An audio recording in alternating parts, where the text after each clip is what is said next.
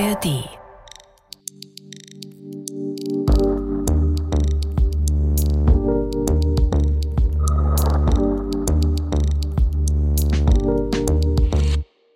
Vor ziemlich genau 80 Jahren, im April 1943, da befindet sich der nationalsozialistische Vernichtungsfeldzug im Osten auf einem Höhepunkt. Stalingrad ist zwar bereits im Februar 1943 für die Deutschen gefallen, womit sich das Kriegsgeschehen an der Ostfront auch zugunsten der Sowjets dreht, aber das Generalgouvernement, also das besetzte Polen, das nicht direkt an das Reich angegliedert wurde, befindet sich noch unter der Herrschaft von Nazi-Deutschland. In der polnischen Hauptstadt Warschau wird nach wie vor die sogenannte Endlösung der Judenfrage gnadenlos umgesetzt. Das heißt die massenhafte und systematische Tötung der europäischen Juden. Teile der Innenstadt hat die Besatzungsmacht bereits im November 1939 zum sogenannten Seuchensperrgebiet ernannt. Ab Oktober 1940 errichten die Deutschen schließlich ein Ghetto. Hierhin deportieren sie vor allen Dingen Juden aus Warschau und aus anderen Teilen von Polen. Knapp 450.000 Menschen werden auf engstem Raum unter wirklich menschenunwürdigen Bedingungen zusammengepfercht.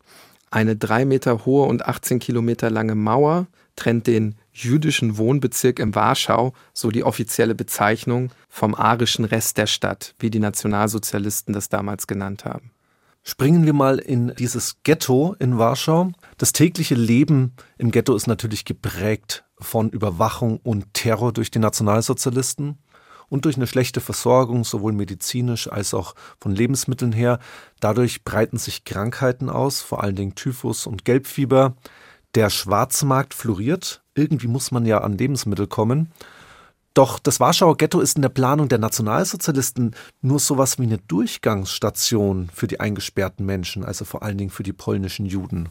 Ab 1942 befiehlt Reichsführer SS Heinrich Himmler die Zitat Umsiedlung der Bevölkerung des Ghettos in den Osten. gemeint ist mit Umsiedlung nichts anderes als die gewaltsame Deportation in die Vernichtungslager, insbesondere nach Treblinka. Zwischen Juli und September 1942 werden fast 300.000 Menschen aus dem Ghetto deportiert. Und bei diesen Verschleppungsaktionen sterben bereits rund 10.000 Menschen in Warschau selbst. Viele Leichen liegen einfach auf den Straßen rum. Und zurück bleiben wohl circa 40.000 bis 60.000 Menschen. Und die sind jetzt im sogenannten Restghetto zusammengepfercht. Trotz der massiven Maßnahmen zur Überwachung und Spionage formiert sich im Angesicht des Besatzungsterrors der Widerstand. Am 28. Juli 1942 wird die Schidowska Organizacja Bojowa gegründet, in der zu Deutsch jüdischen Kampforganisation kurz JOB sind vor allem junge Männer und Frauen aktiv. Ihr gemeinsames Ziel ist die Sabotage der laufenden Deportationen der Menschen in die Vernichtungslager. Anführer des Widerstands wird der erst 24-jährige Mordechai Anielewitsch. Bereits zum Ende des Jahres 1942 zählt die Widerstandsgruppe Job knapp 500 Mitglieder. Über Kontakte zur polnischen Heimatarmee kommt die Organisation auch an einige Waffen, hauptsächlich sind das Pistolen und Sprengstoff. 1943, da spitzt sich dann die Situation im Warschauer Ghetto weiter zu. Am 18. Januar marschieren fast 1000 SS-Männer in das Ghetto ein. Sie stehen unter dem Befehl von Ferdinand von Sammern-Frankeneck. Innerhalb von drei Tagen deportiert die SS 5000 Menschen. Über 1000 werden direkt im Ghetto ermordet. In genau dieser Zeit tritt die jüdische Widerstandsgruppe erstmals so richtig auf den Plan. Die Mitglieder sehen ja jetzt, wie SS-Leute in diesen Januartagen immer weiter ins Ghetto vordringen, Wohnungen räumen und zum Teil auch wahllos Ghettobewohner erschießen. Und jetzt möchten sie zurückschlagen. Sie möchten sich nicht einfach nur so ihrem Schicksal beugen, an der Gesia-Straße und an der Zamenhofstraße in Warschau fallen auf einmal Schüsse. Aber nicht von der SS, sondern der Job. Die Widerstandskämpfer nutzen nämlich ihre Ortskenntnisse und greifen aus dem Hinterhalt an und flüchten dann wieder. Und diese Guerillataktik, die geht wirklich auf. Nach und nach ziehen sich die Deutschen zurück. Sogar die Deportation der Menschen kommt zwischenzeitlich zum Stillstand. Zumindest vorerst, denn jetzt beginnt die Job verstärkt ihre unterirdischen Bunker und Verstecke zu nutzen, die man in den Vorwochen angelegt hat. Und auf der anderen Seite bereitet sich die deutsche Besatzungsherrschaft auf die finale Räumung des Ghettos vor. Alle verbliebenen Menschen sollen jetzt im Rahmen der sogenannten Endlösung deportiert und auch hingerichtet werden. Am 19. April 1943 soll sich wirklich das Schicksal der verbliebenen Ghettobewohner entscheiden. Gegen drei Uhr nachts beginnen die Deutschen, das Ghetto zu umstellen. Ausgerechnet in der jüdischen Festwoche Pessach, die ja eigentlich der Befreiung der Israeliten aus der Sklaverei in Ägypten nach dem zweiten Buch Mose gewidmet war. Um 6 Uhr früh marschieren wieder knapp 1000 bewaffnete SS-Soldaten in das Ghetto ein. Unterstützt werden sie von ukrainischen Hilfstruppen, den sogenannten Dravniki-Männern. Die Besatzer sind ausgestattet mit Maschinengewehren, Flammenwerfern und auch Panzern. Und jetzt zeigt sich aber, dass sich der Widerstand in Warschau weiter formiert hat. Kurz nach Betreten des Ghettos fliegen auf einmal Molotow-Cocktails auf die Soldaten. Ein mitgeführter Panzer geht gar in Flammen auf. Das Ziel der Deutschen ist es, in das Ghetto so eine Schneise zu schlagen, also es in zwei Teile zu trennen.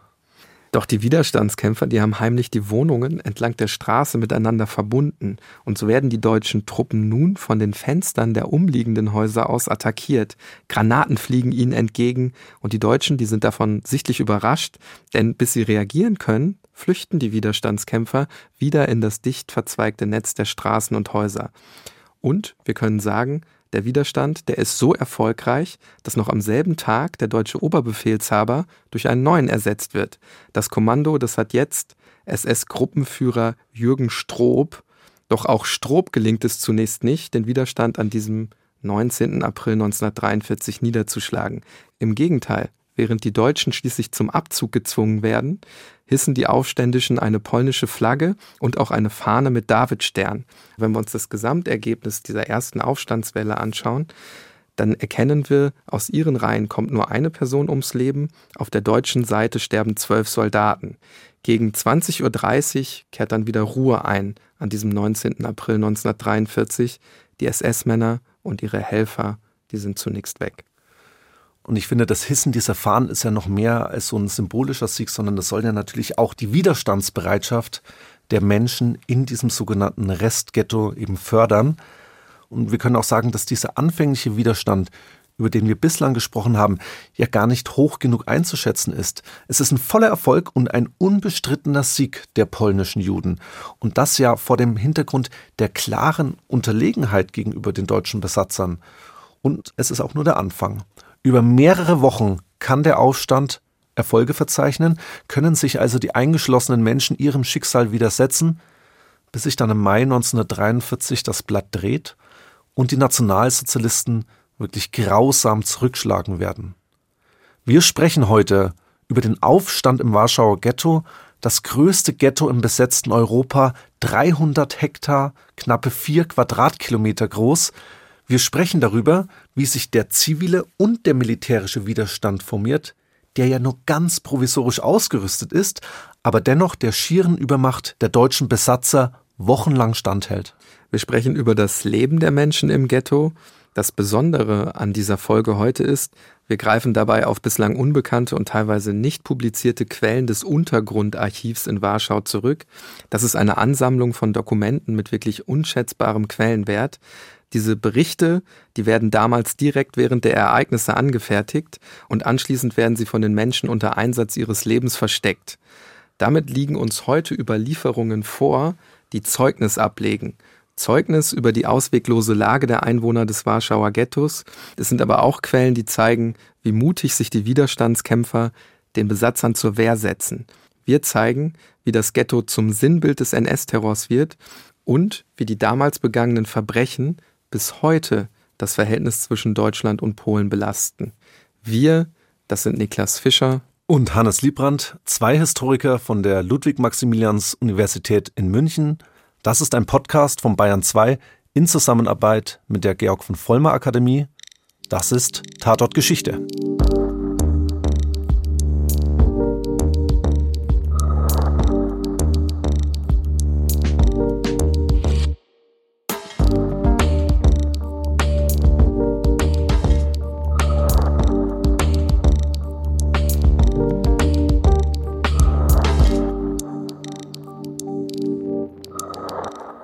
Bevor wir gleich ausführlich über den Ghettoaufstand sprechen, sollten wir ein paar Worte erstmal über das Ghetto selbst verlieren oder beziehungsweise über die Situation der polnischen Juden in dieser Zeit.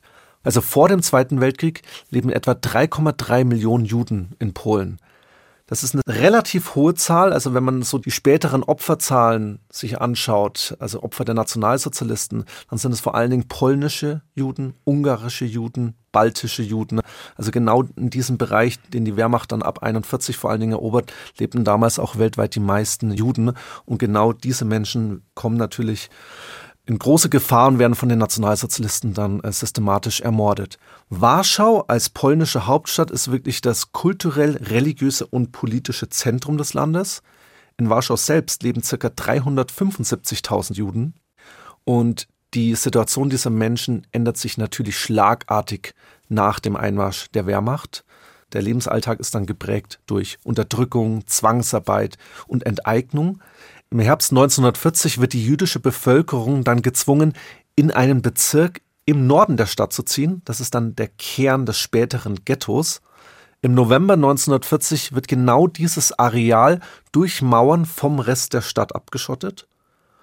Und knapp ein Drittel der Bevölkerung von Warschau ist nun gezwungen, auf circa 2,4 Prozent der Stadtfläche Warschaus zu wohnen. Nämlich genau das macht eben das Warschauer Ghetto aus. Bis 1941 leben dann zwischenzeitlich 460.000 Menschen im Ghetto. Also nicht nur Juden aus Warschau natürlich und auch nicht nur aus anderen Teilen Polens, sondern sogar Juden aus Deutschland und aus anderen Teilen Europas. Wir können natürlich uns ausmalen, dass durch diesen Zuzug zahlreicher Menschen die chaotischen Verhältnisse auch zunehmen auch von der unzureichenden Lebensmittelversorgung können wir sprechen. Krankheiten breiten sich aus. All das, was ich am Anfang schon mal gesagt hatte. Und wichtig ist jetzt, dass sich in dieser Situation Widerstand formiert. Und bevor sich der militärische Widerstand formiert, den wir vor allen Dingen im Intro besprochen haben, bildet sich bereits ein ziviler Widerstand im Warschauer Ghetto. Der jüdische Historiker Emanuel Ringelblum der lebt zu dieser Zeit im Ghetto, der ruft jetzt ein Geheimunternehmen ins Leben, nämlich das Untergrundarchiv des Warschauer Ghettos. Ringelblum ist zu dieser Zeit etwas über 40 Jahre alt, ein Doktor der Geschichte.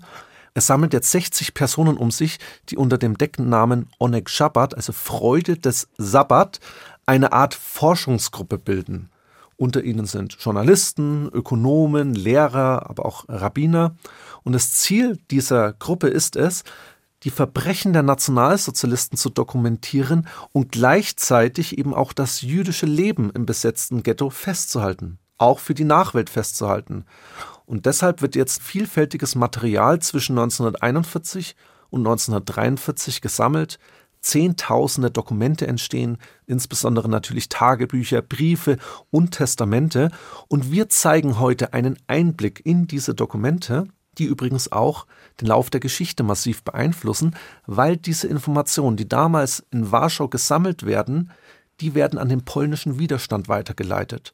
Und über den polnischen Widerstand an die polnische Exilregierung in London. Es handelt sich wirklich um ein einzigartiges Erbe des polnischen Judentums in dieser Zeit. Also dranbleiben lohnt sich heute wirklich, auch weil wir eben nur durch diese Dokumente heute von dem beispiellosen Akt des Widerstands erfahren. Also das sind eben Quellen, die wir sonst nicht zur Verfügung hätten. Und sie zeigen eben auch den Versuch, und das ist auch ganz wichtig, das Verbrechen bereits während des Geschehens zu dokumentieren und nicht eben nachträglich aus einer Rekonstruktion heraus. Was quellenkritisch brauche ich dich ja nicht anschauen. Mhm. Das machen wir ja tagtäglich mit unseren Studierenden an der LMU. Ganz, ganz elementar und wichtig ist. Vom Quellenwert zeitgleich entstanden, Augenzeugen berichten. Also, du hast es gesagt, Quellen wirklich von einzigartigem Wert. Es brauchte sehr, sehr viel Mut um dieses Archiv anzulegen. Und den bringt man natürlich auch nur auf, wenn man den unbedingten Willen hat, die Geschehnisse zu dokumentieren. Also das erkennen wir auf jeden Fall. Und deshalb eine große Empfehlung von uns, die Sonderausstellung im NS-Dokumentationszentrum in München. Ähm, jetzt weiß ich nicht, wann ihr unsere Folge anhört. Die Sonderausstellung läuft jetzt Ende 2023 noch. Wenn ihr dort nicht mehr reingehen könnt, kann ich euch auf jeden Fall auch den Katalog dazu empfehlen in der Ausstellung und in dem Katalog könnt ihr auf jeden Fall Teile des Archivs sehen. Packen wir für euch dann in die Shownotes auch den Ausstellungskatalog. Genau. Wir haben da natürlich jetzt vorher auch schon reingeguckt. Diese Quellen, Die geben wirklich einen eindrucksvollen Einblick in das Leben der Bewohner des Ghettos, also wie die Menschen zum Beispiel versuchen, ein soziales und kulturelles Leben aufrechtzuerhalten, wie provisorisch auch Schulen eingerichtet werden, wie die Menschen Hochzeiten feiern, ihre Toten beerdigen oder eben Untergrundzeitschriften schreiben, miteinander kommunizieren. Die Berichte werden übrigens meist in polnischer, jiddischer, hebräischer und deutscher Sprache angefertigt. Zu den Quellen, das hattest du schon gesagt, gehören Tagebücher, Anzeigen, auch Schulberichte, persönliche Briefe und, ganz interessant auch, zahlreiche Fotografien. Ja, und sie zeigen uns vor allen Dingen auch so den Wunsch nach einem normalen, geordneten Leben inmitten dieses Chaos. Also das kann man ganz gut da lesen. 1942 wird eben dieser Wunsch nach irgendwie ein bisschen Harmonie je durch die Nationalsozialisten zerstört. Nämlich auf der Wannsee-Konferenz bei Berlin wird jetzt die Endlösung der Judenfrage, also wirklich die systematische industrielle Ermordung der europäischen Juden zwar jetzt nicht beschlossen, dann aber eben organisatorisch festgesetzt. Und jetzt werden auch die Vernichtungslager errichtet. Ich habe vorhin schon Treblinka genannt, Belzec, Sobibor, ich könnte noch andere nennen. Und nun sollen die Juden eben nicht mehr nur in Ghettos leben, sondern eben in Gaskammern der Vernichtungslager sterben. Und die Nationalsozialisten richten ihre Augen dabei natürlich auch auf Warschau, wo das größte Ghetto Europas überhaupt ist, und läuten damit ein Jahrhundertverbrechen ein. Aber der Widerstand wächst und jetzt nicht nur der zivile Widerstand, sondern eben auch der militärische Widerstand.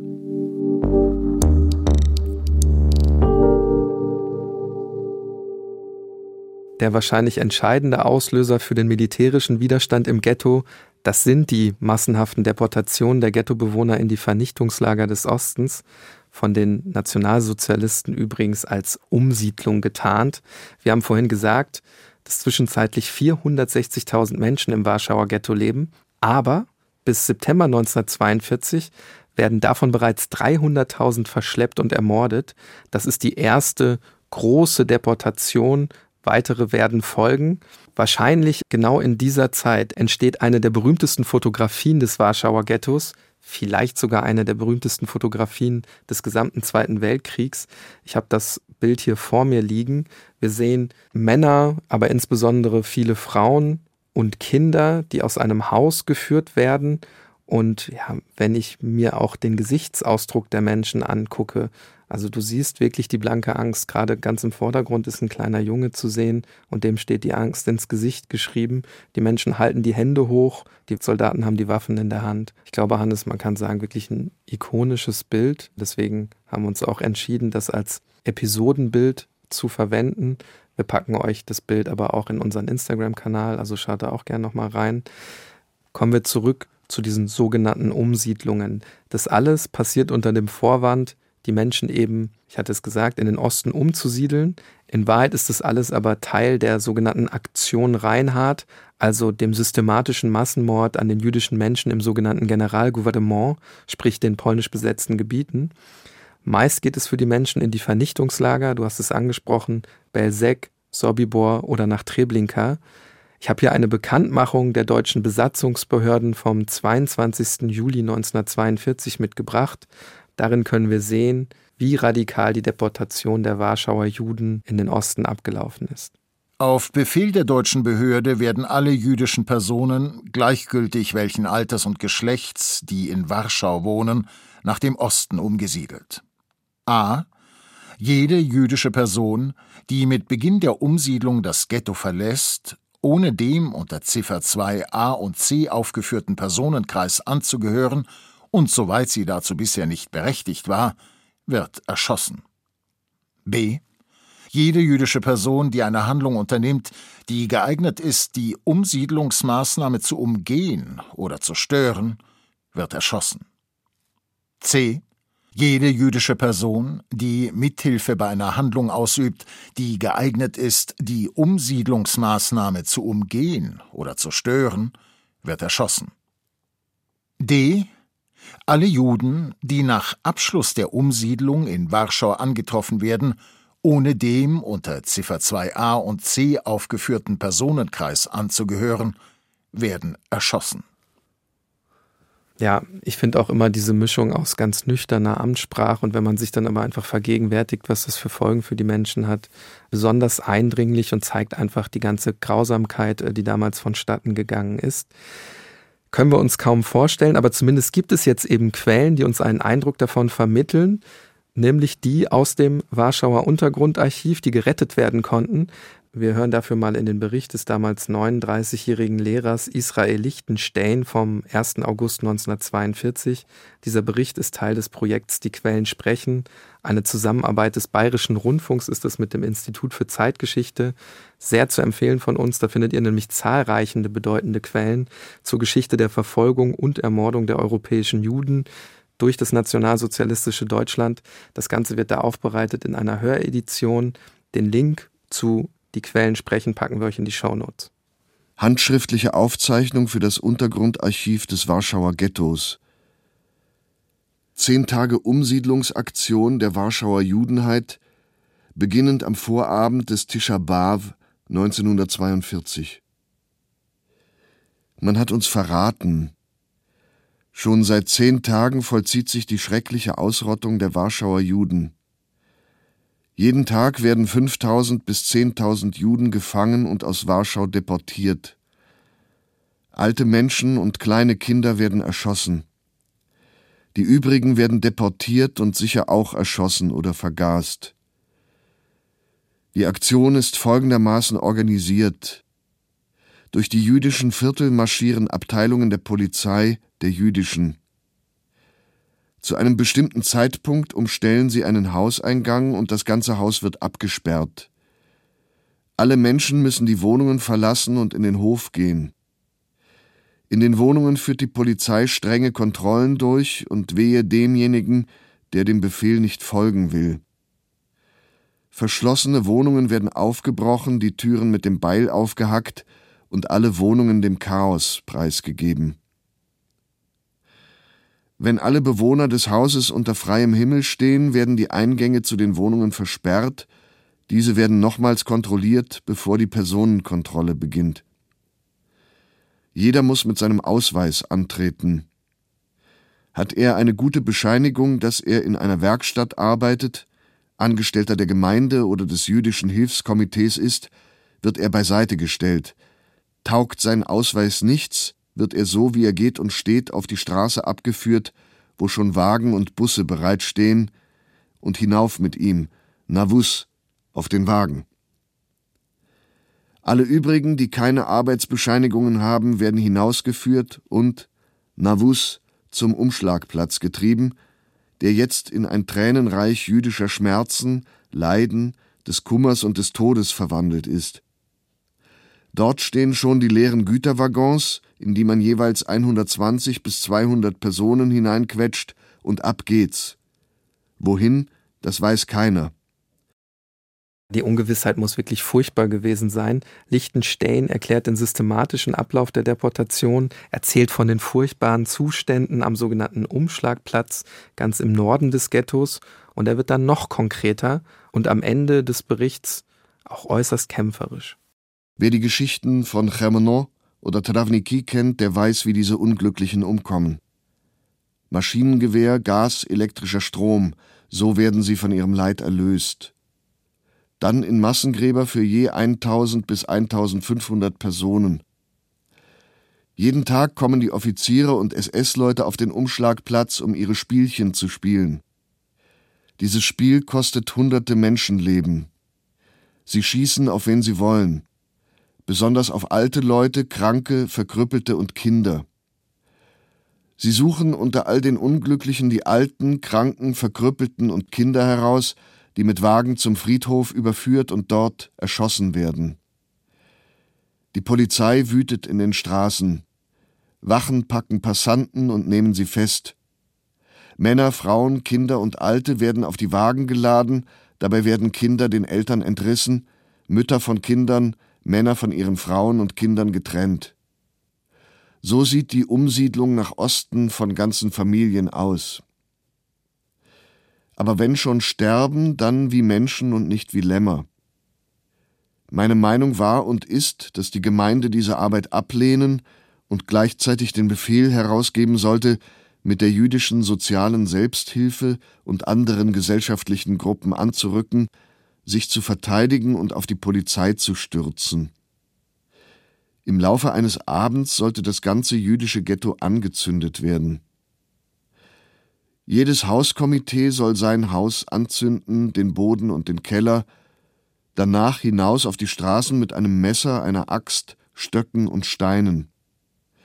Gegen die Mauern anrennen und den Deutschen heftigen Widerstand bieten. Wenn sie uns auch zusammen mit unseren Frauen und Kindern erschießen, wir hätten auch einige von ihnen umgelegt. Das Ghetto soll brennen, ein großer Brand, Maschinengewehre sollen schießen, Bomben sollen fallen, wen stört es? Mit Freude und Triumph sollten wir dem Tod entgegengehen. Wenn schon sterben, dann wie Helden und nicht wie Feiglinge. Über die Ghettomauern, auch wenn uns später unsere Nachbarn, die Polen, dort begraben müssen. Hannes, ich finde diesen Bericht auch deshalb so interessant, weil er im Grunde zwei Ebenen hat. Ne? Natürlich zunächst einmal die Grausamkeit, äh, die wir daraus hören, aber auf der anderen Seite eben auch sein Wunsch, ich sage jetzt mal, lieber stehen zu sterben, als sich seinem Schicksal zu ergeben. Na, er weiß ja eigentlich, dass es unmöglich ist, erfolgreich zu sein und trotzdem ist er so kämpferisch. Also durchaus beeindruckend, vielleicht auch so ein paar Hintergrundinformationen zu Lichtenstein. Er ist Mitglied des Warschauer Untergrundarchivs. Er sammelt und vergräbt äh, die Dokumente, eben um sie zu verstecken. Lichtenstein überlebt den Warschauer Ghettoaufstand am Ende nicht. Er wird auf offener Straße auf dem Höhepunkt der Kämpfe erschossen. Seine Geschichte, die befindet sich heute im sogenannten Raum der Namen im Denkmal für die ermordeten Juden Europas, also direkt am Brandenburger Tor in Berlin. Wir erkennen in seinem Bericht auch, dass insbesondere Frauen und Kinder wie auch ältere Männer als erstes sterben müssen. Circa 60.000 Menschen bleiben im sogenannten Restghetto zurück. Meist sind das junge, ledige Männer. Dass die überhaupt am Leben bleiben, das liegt natürlich an der Logik des nationalsozialistischen Terrors, weil man sie eben noch als Arbeiter braucht. Aber auch sie wissen vermutlich, dass sie bald ermordet werden. Sie wissen, dass weitere Deportationen folgen werden. Am 16. Oktober 1942, da schreibt Abraham Levin einen Augenzeugenbericht, wie sich das Warschauer Ghetto dann nach den Deportationen verändert hat. Auch dieser Bericht findet sich im Untergrundarchiv. Die jüdischen Straßen Warschaus sind erschreckend leer. Alle ihre Bewohner sind umgekommen. Ich bekomme eine Gänsehaut, wenn ich morgens zur Arbeit gehe und ebenso abends, wenn ich die verlassenen Straßen passiere. Die tote Stadt im wahrsten Sinne des Wortes. Ja, Warschau als die tote Stadt, das trifft es, glaube ich, relativ gut. Und trotzdem entscheiden die Widerstandskämpfer jetzt für sich eben nicht kampflos in den Tod zu gehen. Sie wissen natürlich auf der anderen Seite auch, dass eben die Deportationen selbst auch den sicheren Tod bedeuten würden. Also nimmt der militärische Widerstand an Fahrt auf. Das heißt, die Kämpfer graben in den Kellern der Häuser Tunnel und bauen kleine Bunker. Über die polnische Heimatarmee kommen zumindest einige an Waffen und sie bauen auch Bomben und Molotow-Cocktails. Das heißt, sie bereiten sich auf ihre ganz eigene Entscheidungsschlacht vor und damit nähern wir uns allmählich wieder unserem heutigen Tatort. Genau, und bei unserer Tatortschilderung haben wir vor allen Dingen den militärischen Widerstand in den Fokus genommen. Wir müssen noch ein paar Worte zu dem zivilen Widerstand verlieren, der ja in dieser Zeit, also in der Zeit, als dann die Endlösung der Judenfrage, die systematische Tötung immer weiter vorangetrieben wird, auch in arge Bedrängnis kommt und nicht nur um das eigene Leben sorgt sich jetzt die Onek Shabbat Gruppe um Emanuel Ringelblum, sondern eben auch um ihre akribisch angelegten Dokumente, also um ihr Untergrundarchiv. Sie verpacken jetzt die Quellen notdürftig in Blechkisten, um zumindest der Nachwelt von dem jüdischen Leben im Warschauer Ghetto berichten zu können. Ich habe diese Blechkisten auch im NS-Dokumentationszentrum gesehen. Also wenn man dann nochmal diese Sachquelle sieht, in denen dann wirklich diese Dokumente dann jahrelang lagen. Und ihre Denkweise war wohl folgende, dass man sagt, okay, wir überleben die Zeit vielleicht nicht. Wir sind wahrscheinlich dem Tod geweiht, so wie viele, viele andere Juden eben in Warschau. Aber wir müssen zumindest der Nachwelt eben unsere Geschichten weiter transportieren. Und so suchen sie eben passende Verstecke und finden dann auch eins und vergraben die Akten im Keller einer Schule. Ein zweiter Teil des Archivs wird im Februar 1943 am selben Ort in Milchkannen versteckt, damit eben die Nachwelt von ihnen erfährt. Ich war einer derjenigen, die den Schatz vergraben haben. Die Dokumente, die die Verfolgung der Juden im nationalsozialistischen Generalgouvernement belegen. In jenen Tagen, als Dutzende von Menschen aus verschiedenen Gründen umgebracht wurden, grub ich das Loch und versteckte diese Unterlagen, damit ihr etwas über das Leid und die Verzweiflung und über die von den Nazityrannen begangenen Morde erfahren könnt. Ich kenne mein Schicksal nicht. Ich weiß nicht, ob ich euch erzählen kann, was danach geschah. Vergesst nicht, mein Name ist Nachum Kschiwatsch. Wir müssen sagen, dass dieser polnische Jude damals gerade einmal 17 Jahre alt ist und diese Zeilen am 2. August 1942 schreibt. Also die Dokumente sind jetzt erstmal in Sicherheit, als die Deutschen wirklich die nächste Deportationswelle einläuten. Und tatsächlich kann ein großer Teil des Archivs nach dem Zweiten Weltkrieg geborgen werden. Darüber reden wir später nochmal. Jetzt bleiben wir nochmal in dieser Zeit damals. Die meisten Mitglieder der zivilen Widerstandsgruppe, der Onek Shabbat Gruppe, die überleben das Kriegsende jedoch leider nicht, weil viele eben im Rahmen der Deportationen sterben. Andere werden dann in den Vernichtungslagern umgebracht. Im Januar 1943 inspiziert Heinrich Himmler höchstpersönlich das Warschauer Ghetto und einen Monat später befiehlt er dann seine endgültige Liquidierung. Das heißt, auch die Zurückgebliebenen im sogenannten Restghetto sollen jetzt deportiert und ermordet werden. Nichts, also wirklich nichts aus Sicht der Nationalsozialisten soll mehr an das jüdische Leben in diesem Bezirk erinnern. Dazu hören wir in Heinrich Himmlers Befehl vom 16. Februar 1943 rein, ebenfalls aus dem Projekt Die Quellen sprechen. Aus Sicherheitsgründen ordne ich an, dass das Ghetto Warschau nach der Herausverlegung des Konzentrationslagers abzureißen ist, wobei alle irgendwie verwertbaren Teile der Häuser und Materialien aller Art vorher zu verwerten sind. Die Niederreißung des Ghettos und die Unterbringung des Konzentrationslagers ist notwendig, da wir Warschau sonst wohl niemals zur Ruhe bringen werden und das Verbrecherunwesen bei Verbleiben des Ghettos nicht ausgerottet werden kann. Für die Niederlegung des Ghettos ist mir ein Gesamtplan vorzulegen.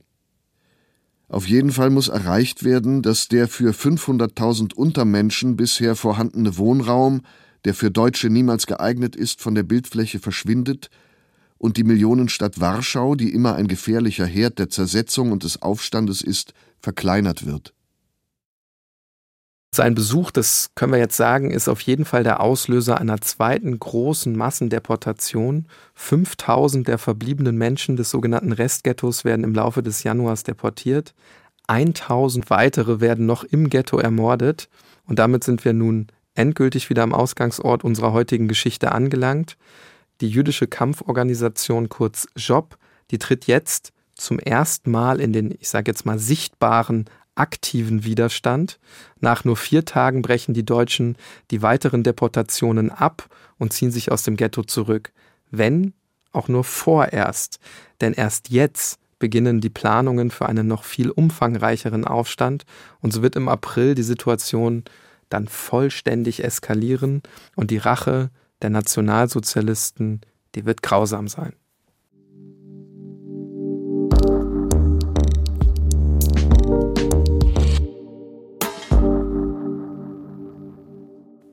Die soeben geschilderten Widerstandsaktionen im Januar 1943 im Rahmen der zweiten großen Deportationswelle, die sind so etwas wie die Vorbereitung für den jetzt einsetzenden großen Aufstand, der dann eben im April folgen soll. Alle polnischen Juden wissen, dass die Deutschen zurückschlagen werden und dass nicht sie den Zeitpunkt bestimmen werden, sondern eben die Nationalsozialisten. Job und JZW, das ist zum einen die jüdische Kampforganisation, die wir bereits schon kennengelernt haben, und der jüdische Militärverband, also eine weitere Widerstandsgruppe, nutzen die paar Monate jetzt für intensive Vorbereitungen und Verteidigungsmaßnahmen. Und am 19. April ist es dann schließlich soweit, deutsche Truppen marschieren in das Ghetto ein und werden wieder erwarten von den Aufständischen zurückgeschlagen. Und dieser 19. April gilt jetzt als Auftakt des Warschauer Ghettoaufstandes und genau diesen Tag haben wir ausführlich im Intro beschrieben. Und jetzt fragen wir uns natürlich, wie geht's weiter? Was passiert nach diesem 19. April? Die Deutschen, die verschwinden ja nicht einfach und kommen nie wieder. Nein, sie kommen bereits am Folgetag wieder, nämlich am 20. April und diesmal mit mehr Flammenwerfern, mehr Maschinengewehren und auch mit Unterstützung der Luftwaffe. Der deutsche Befehlshaber hat nämlich erkannt, ja, dass träge Panzerkolonnen nutzlos in den engen Straßen Warschaus sind. Er lässt zuerst die Strom-, Wasser- und Gaszufuhr in das Ghetto kappen und anschließend ganze Stadtbezirke aus der Luft in Schutt und Asche legen. Jetzt ist es aber so, dass auch die Aufständischen ihre Taktik ändern. Sie greifen die Deutschen aus dem Hinterhalt an, das heißt, sie nutzen eine Guerillataktik. Sie übernehmen Maschinengewehrverstecke der Deutschen und schießen damit auf die Besatzer. Sie platzieren Bomben, legen Fallen und die Deutschen auf der anderen Seite, die erkennen jetzt, dass das ganze Ghetto einem Labyrinth aus miteinander verbundenen Tunneln, Kellern und Bunkern gleicht. Und so lässt der deutsche Befehlshaber dann wirklich ein Haus nach dem anderen in Brand setzen. Wir können verkürzt sagen, dass Warschau mehr und mehr einem Schlachtfeld gleicht. Das berichten auch die Eingekesselten des Warschauer Ghettos. Dazu gehören zum Beispiel der polnisch-jüdische Jurist Leon Feiner und der polnisch-jüdische Politiker Adolf Bermann. Die beiden, also Bermann und Feiner, die berichten am 28. April 1943 von der tatsächlich aussichtslosen Lage, aber auch von dem aufopfernden Widerstand. Das Warschauer Ghetto kämpft schon den neunten Tag heldenhaft. SS und Wehrmacht belagern es, sie bombardieren es unablässig.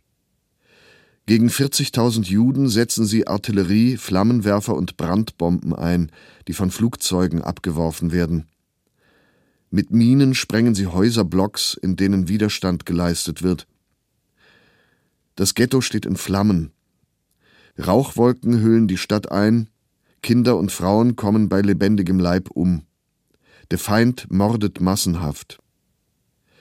Die Ausgänge aus der Kanalisation hat man verschlossen und dort deutsche Posten aufgestellt. Die Aufständischen kämpfen verbissen. Sie fügen dem Feind große Verluste zu. Sie zünden Fabriken und Magazine der deutschen Rüstungsindustrie an. Die Haltung der Verteidiger weckt bei der polnischen Bevölkerung des Landes Bewunderung, bei den Deutschen lässt sie Scham und Wut aufkommen. Es wurde ein Aufruf der jüdischen Kampforganisation veröffentlicht, der sich an die Bevölkerung der Hauptstadt richtet. Polnische Arbeiterparteien sprechen in einer Reaktion darauf den Kämpfern des Ghettos ihre Hochachtung aus. Danach enden sie den Bericht mit einem Appell, einem Appell an die Alliierten, endlich die eigenen militärischen Anstrengungen gegen Nazi-Deutschland zu erhöhen und Europa und natürlich insbesondere Warschau dann zu befreien. Sofortige und zum Erfolg führende Hilfe kann in diesem Augenblick nur die Macht der Alliierten leisten. Im Namen von Millionen schon ermordeter Juden, im Namen derjenigen, die jetzt gerade verbrennen und niedergemetzelt werden, im Namen der heroisch Kämpfenden und von uns allen, die wir zum Tode verurteilt sind, rufen wir der ganzen Welt zu. Die machtvolle Vergeltung der Alliierten soll schon jetzt an dem blutrünstigen Feind geübt werden und nicht erst in einer noch dunklen Zukunft, auf eine Art und Weise, die man allgemein als Rache versteht. Die uns am nächsten stehenden Verbündeten sollen sich endlich der Dimension ihrer historischen Verantwortung bewusst werden, die sie durch ihre Untätigkeit gegenüber dem beispiellosen, an einem ganzen Volk verübten nationalsozialistischen Verbrechen, dessen tragischer Epilog sich gegenwärtig abspielt, auf sich genommen haben. Das heldenhafte und historisch einmalige Aufbegehren der im Ghetto zum Tod Verurteilten soll die Welt endlich zu Taten in dieser Sache bewegen, die der Größe des Augenblicks angemessen sind. 28.04.43 Die Welt soll durch den Aufstand zu Taten bewegt werden, haben wir jetzt gerade gehört. Wir können sagen, dazu wird es jedoch vorerst nicht kommen, denn noch beherrschen die Nationalsozialisten weite Teile Europas und so geht eben auch der Terror im Warschauer Ghetto weiter. Dabei fällt aber auf, bei Einbruch der Nacht, da verlassen die Deutschen das Ghetto. Einen Häuserkampf im Dunkeln, den wollen sie einfach nicht riskieren. Insbesondere rund um den Muranowski-Platz, da gibt es erbitterte Kämpfe und hier zeigt sich relativ bald, dass ein dauerhafter Widerstand gegen die Deutschen eigentlich ja, keine Aussicht auf Erfolg hat. Die Besatzer, die brennen mit ihren Flammenwerfern alles nieder. Sie räuchern dadurch auch viele geheime Verstecke und die Tunnelanlagen aus. Und durch die Taktik der verbrannten Erde müssen viele Kämpfer und Zivilisten eben dann auch die Schutzräume verlassen. Und damit laufen sie dann tatsächlich auch den Deutschen, also den Besatzern, direkt in die Arme. Sobald sich Kämpfer ergeben, werden sie in der Regel sofort erschossen. 80 Menschen wohl alleine, nachdem der Muranowski-Platz nach vier Tagen erbitterter Kämpfe dann in die Hände der Deutschen fällt. Ja, was wir jetzt geschildert haben, ist nur ein kleiner Ausschnitt aus den Kämpfen damals. Wir können jetzt auch nicht alle Gefechte und Schauplätze schildern. Dafür sind auch die Ereignisse viel zu komplex. Wir können aber vor allen Dingen konstatieren, dass die Mehrheit der Gefechte sich zwischen den Tagen 19. April und 27. April 1943 konzentrieren. Und Schätzungen zufolge sterben ca. 7000 Menschen bereits im Ghetto bei den Kämpfen oder werden eben erschossen. Und die gefangen genommenen Juden, die werden zunächst zu einem Umschlagplatz gebracht, hatten wir vorhin schon mal kurz erwähnt, das ganz im Norden des Ghettos, um diese Menschen von dort per Züge dann vor allen Dingen und anderen Transportmitteln in die Vernichtungs- und Konzentrationslager des Ostens zu deportieren. Damit beginnt jetzt schließlich der letzte Akt eines Unterfangens, das, und so ehrlich muss man sein, das von Anfang an wenig Chance auf Erfolg hatte, aber bis heute wirklich zum Symbol des Widerstands gegen den nationalsozialistischen Terror wurde.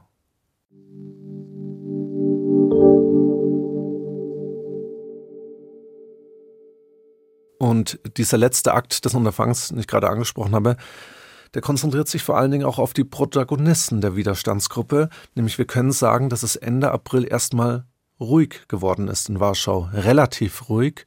Viele Aufständische sind bereits gefallen oder haben kapituliert. Nicht so aber Mordecai Anielewitsch, der 24-jährige Anführer der Shop, wir hatten ihn ja vorhin schon mal angesprochen, er und noch einige hundert weitere Kämpfer sind noch im Warschauer Ghetto und das meinte ich mit dem letzten Akt, der jetzt einsetzen wird, weil fast alle Bunkeranlagen sind zerstört und auch die Verstecke der Widerstandsgruppe ausgeräuchert. Und so zieht sich Anjelewitsch mit ca. 300 seiner Männer in einen der letzten noch intakten Bunker in der Mila Straße 18 zurück. Am 8. Mai 43 hören die Eingeschlossenen auf einmal Schritte und Rufe außerhalb des Bunkers. Sie merken, dass die Türen irgendwie blockiert sind und sie alle in der Falle sitzen, denn die Deutschen haben jetzt diesen letzten Unterschlupf entdeckt und nach kurzer Zeit merken sie, dass durch die Türspalten allmählich Gas in den Bunker eindringt. Sie wissen wahrscheinlich, dass sie hier nicht lebendig rauskommen, aber sie sind eben fest entschlossen, nicht lebend in die Hände der Besatzer zu fallen. Und jetzt springen wir etwas in der Zeit. Wenig später öffnen sich dann die Türen wieder zum Bunker und deutsche Soldaten dringen ein. Und sie sehen jetzt mehr als 100 Leichen, viele erstickt am Gas, andere eben mit Schusswunden in den Schläfen oder am Hinterkopf.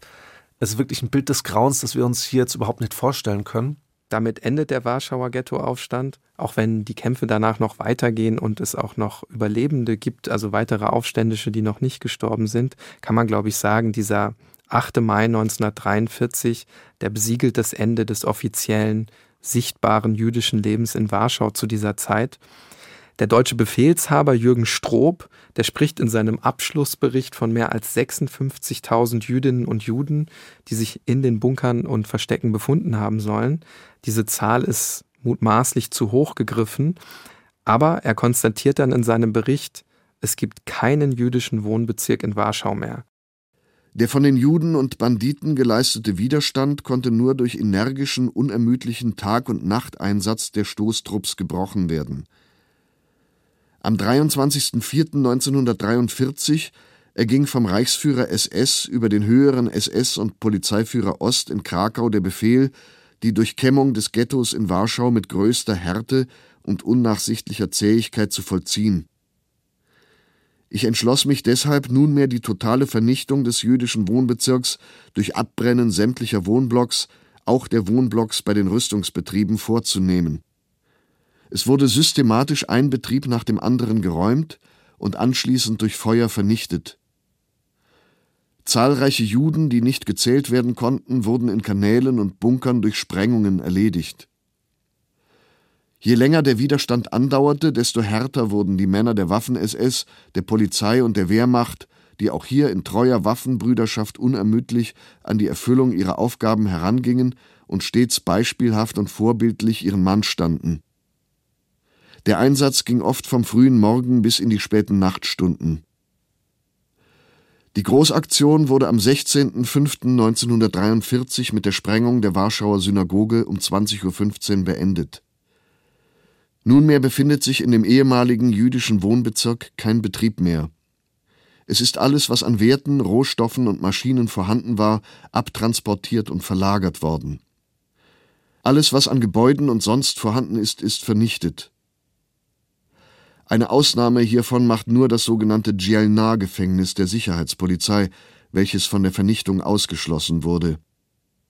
Es wird vorgeschlagen, das Djelna-Gefängnis zu einem KZ zu machen und durch die Häftlinge die Millionen von Backsteinen, den Eisenschrott und andere Materialien auszubauen, zu sammeln und der Verwertung zuzuführen. Symbolisch erklärt er das Ende des Judentums in Warschau und das will er irgendwie auch die ganze Welt wissen lassen und genau aus diesem Grund lässt er am 16. Mai 1943 die große Synagoge in der Tomaki-Straße sprengen. Die Nationalsozialisten wollten ihren Sieg dann auch in die Öffentlichkeit tragen durch diese demonstrative Sprengung dann auch der Synagoge in Warschau.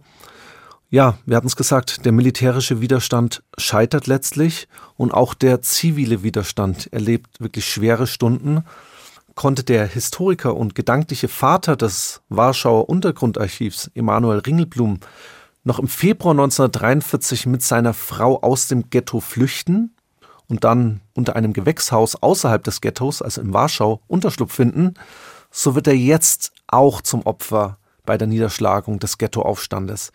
Er muss wohl mehrfach in das Ghetto zurückgekehrt sein, um sich mit Freunden und Vertrauten zu treffen eine Taktik zu besprechen. Und höchstwahrscheinlich am Vorabend des Aufstandes wird er von den Deutschen verhaftet. Dann anschließend in das Zwangsarbeiterlager Travniki deportiert und im August 1943, also circa vier Monate nach der Niederschlagung des Aufstandes, da gelingt ihm sogar die Flucht aus diesem Zwangsarbeiterlager. Er kehrt wieder nach Warschau zurück.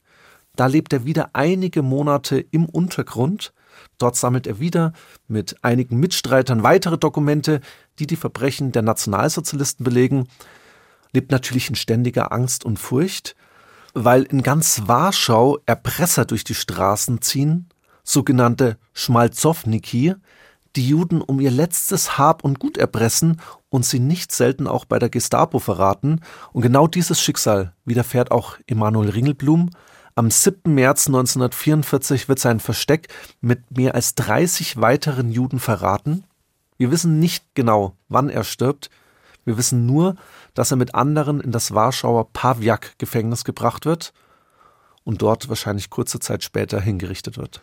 Die Gesamtzahl der Opfer, die abschließend festzulegen, ist gar nicht so einfach. Wahrscheinlich sterben alleine bei den Kämpfen in Warschau 12.000 Menschen. Mehr als 30.000 weitere Menschen wurden im Anschluss erschossen, natürlich dann Zehntausende deportiert. Etwa zwei Jahre nach der Niederschlagung des Aufstandes endet dann der Zweite Weltkrieg. Europa und ganz speziell natürlich auch Warschau liegen in Schutt und Asche. Von dem Untergrundarchiv, also von der Onek Shabbat Gruppe, überleben nur Ringelblums Sekretär, dessen Frau und eine Publizistin. Und nur diese eine Person weiß, wo sich das versteckte Archiv befindet. Aber Warschau ist eben eine Trümmerwüste und wo soll man in diesem Chaos aus Schutt und Asche das Versteck finden? Doch tatsächlich gelingt es, am 18. September 1946 werden die Dokumente in den Ruinen des Ghettos gefunden. Insgesamt sind das zehn Kisten und nur weil die gefunden werden, können wir so ausführlich über den Ghettoaufstand berichten und überhaupt die jüdische Perspektive einnehmen. Ja, Niklas, dieses Problem Perspektive der Opfer einnehmen oder beziehungsweise darstellen können, das haben wir häufiger als Historiker, weil wir einfach selten Quellen dieser Menschen haben. Das betrifft natürlich noch viel mehr frühere Epochen, wo es noch weniger Quellen gab, aber auch Quellen im 20. Jahrhundert, weil die Nationalsozialisten natürlich zahlreiche Akten vernichtet haben und auch dieses Archiv sofort vernichtet hätten, wenn sie es in die Finger bekommen hätten. Ja, kann man sagen, wenn wir hier schon mal ein kleines Zwischenfazit ziehen, also Stichwort Zeugnis ablegen, das konnten die Nationalsozialisten eben nicht verhindern. Genau, richtig. Und wir haben das eben jetzt den Mut der Menschen damals zu verdanken, dass wir heute so ausführlich zumindest in dieses Innenleben reinschauen konnten. Und auch das strahlt natürlich in die Politik über. Der Bundestag gedachte der Opfer in diesem Jahr, also 2023, mit einer Schweigeminute und zahlreichen Reden eben am Jahrestag des Ghettoaufstandes. Bundespräsident Frank-Walter Steinmeier hat am 19. April 2023 Warschau besucht, zusammen mit dem polnischen Präsidenten Andrzej Duda. Und in seiner Rede ging Steinmeier natürlich auf das unvorstellbare Leid der Menschen damals ein. Als deutscher Bundespräsident stehe ich heute vor Ihnen und verneige mich vor den mutigen Kämpfern im Warschauer Ghetto. Ich verneige mich in tiefer Trauer vor den Toten. Ich bin heute hier, um Ihnen zu sagen, wir Deutsche wissen um unsere Verantwortung und wir wissen um den Auftrag, den die Überlebenden und die Toten uns hinterlassen haben. Und wir nehmen ihn an. Für uns Deutsche kennt die Verantwortung vor unserer Geschichte keinen Schlussstrich. Sie bleibt uns Mahnung und Auftrag in der Gegenwart und in der Zukunft. Noch ikonenhafter ist aber wahrscheinlich, da müssen wir jetzt in die Zeit ein bisschen zurückreißen, Willy Brandts Kniefall am 7. Dezember 1970. Also ich glaube, das Foto kennt jeder, als eben der Bundeskanzler Willy Brandt auf die Knie geht und dann sozusagen stellvertretend in dem Fall für Deutschland eben um Verzeihung bittet. Es gibt da auch zahlreiche Denkmäler, die eben an diesen Kniefall erinnern. Und gerade dieser ikonische Kniefall der übrigens ja auch in Polen, also in Deutschland ist er damals relativ positiv aufgenommen worden, aber in Polen galt das ja nicht unbedingt. Das zeigt, finde ich, und viel mehr braucht man dazu, glaube ich, dann auch gar nicht zu sagen, wie schwierig hier auch die Aufarbeitung ist, weil das eben unterschiedliche Ebenen hatten. Also mit Blick auf die Gegenwart äußerst schwierige Aufarbeitung und deshalb wichtig, dass es das Untergrundarchiv am Ende geschafft hat, denke ich, und dass die Quellen überliefert worden sind. Und deswegen haben wir uns das für diese heutige Episode überlegt, das eben in den Mittelpunkt zu rücken.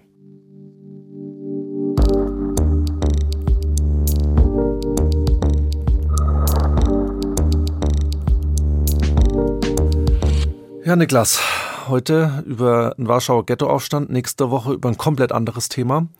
Es kommt auch nächste Woche zum Staffelfinale von Tatort-Geschichte, aber ich kann schon mal sagen, beziehungsweise beruhigen vielleicht auch die Gemüter, dass die Staffelpause diesmal sehr kurz sein wird. Mehr dazu dann in der kommenden Woche. Also für die nächste Folge muss ich wirklich sagen, sagt euren Geschwistern, Eltern und Großeltern Bescheid. Ich glaube, jeder kann was mit der kommenden Folge anfangen. Es gibt nämlich was auf die Ohren und zwar widmen wir uns, ja Niklas, schon wirklich einer Musiklegende, oder? Nächste Woche ist John Lennon das Thema. Richtig. Und wir reden über sein Leben, seine Musik und natürlich auch über seine Ermordung. Und wir machen das jetzt nicht ganz klassisch von A bis Z irgendwie, sondern wir haben Songs dabei und entlang dieser Songs wollen wir so ein bisschen in die damalige Zeit eintauchen. Also abonniert am besten Tatort Geschichte und hört unbedingt am kommenden Freitag wieder rein unter tatortgeschichte.bayern2.de. Da könnt ihr uns Feedback und Rückmeldungen geben. Natürlich freuen wir uns besonders über positive Bewertungen bei den einschlägigen Streamingdiensten. Übrigens, wir haben es schon ein paar Mal betont, wir haben das auch in der heutigen Folge gesagt, wir haben einen eigenen Instagram-Kanal. Auch da könnt ihr uns folgen, macht das gern. Dann bleibt mir zum Ende noch zu sagen, Tatort Geschichte, das ist ein Podcast von Bayern 2 in Zusammenarbeit mit der Georg von Vollmer Akademie, die ganz wichtige politische Bildung macht, ganz unterschiedliche Formate von der digitalen Podiumsdiskussion über Zoom bis hin zu mehrtägigen Seminaren im wunderschönen Kochel am See. Schaut unbedingt ins Programm mal rein. Das findet ihr unter www.vollmer-akademie.de. Wenn ihr nach einem weiteren Podcast sucht, Paula sucht Paula, das ist ein Podcast der Kolleginnen und Kollegen von Alles Geschichte, History von Radiowissen. Und da folgt die Journalistin Paula Lochte den Spuren von Paula Schlier. Die hat sich als investigative Journalistin vor über 100 Jahren in den völkischen Beobachter eingeschlichen und erlebt dort den Hitlerputsch direkt aus dem Umfeld der Putschisten. Sehr hörenswert, hört da gerne mal rein. Den Podcast, also Paula sucht Paula, findet ihr genauso wie Tatort Geschichte in der ARD Audiothek und überall dort, wo es gute Podcasts gibt.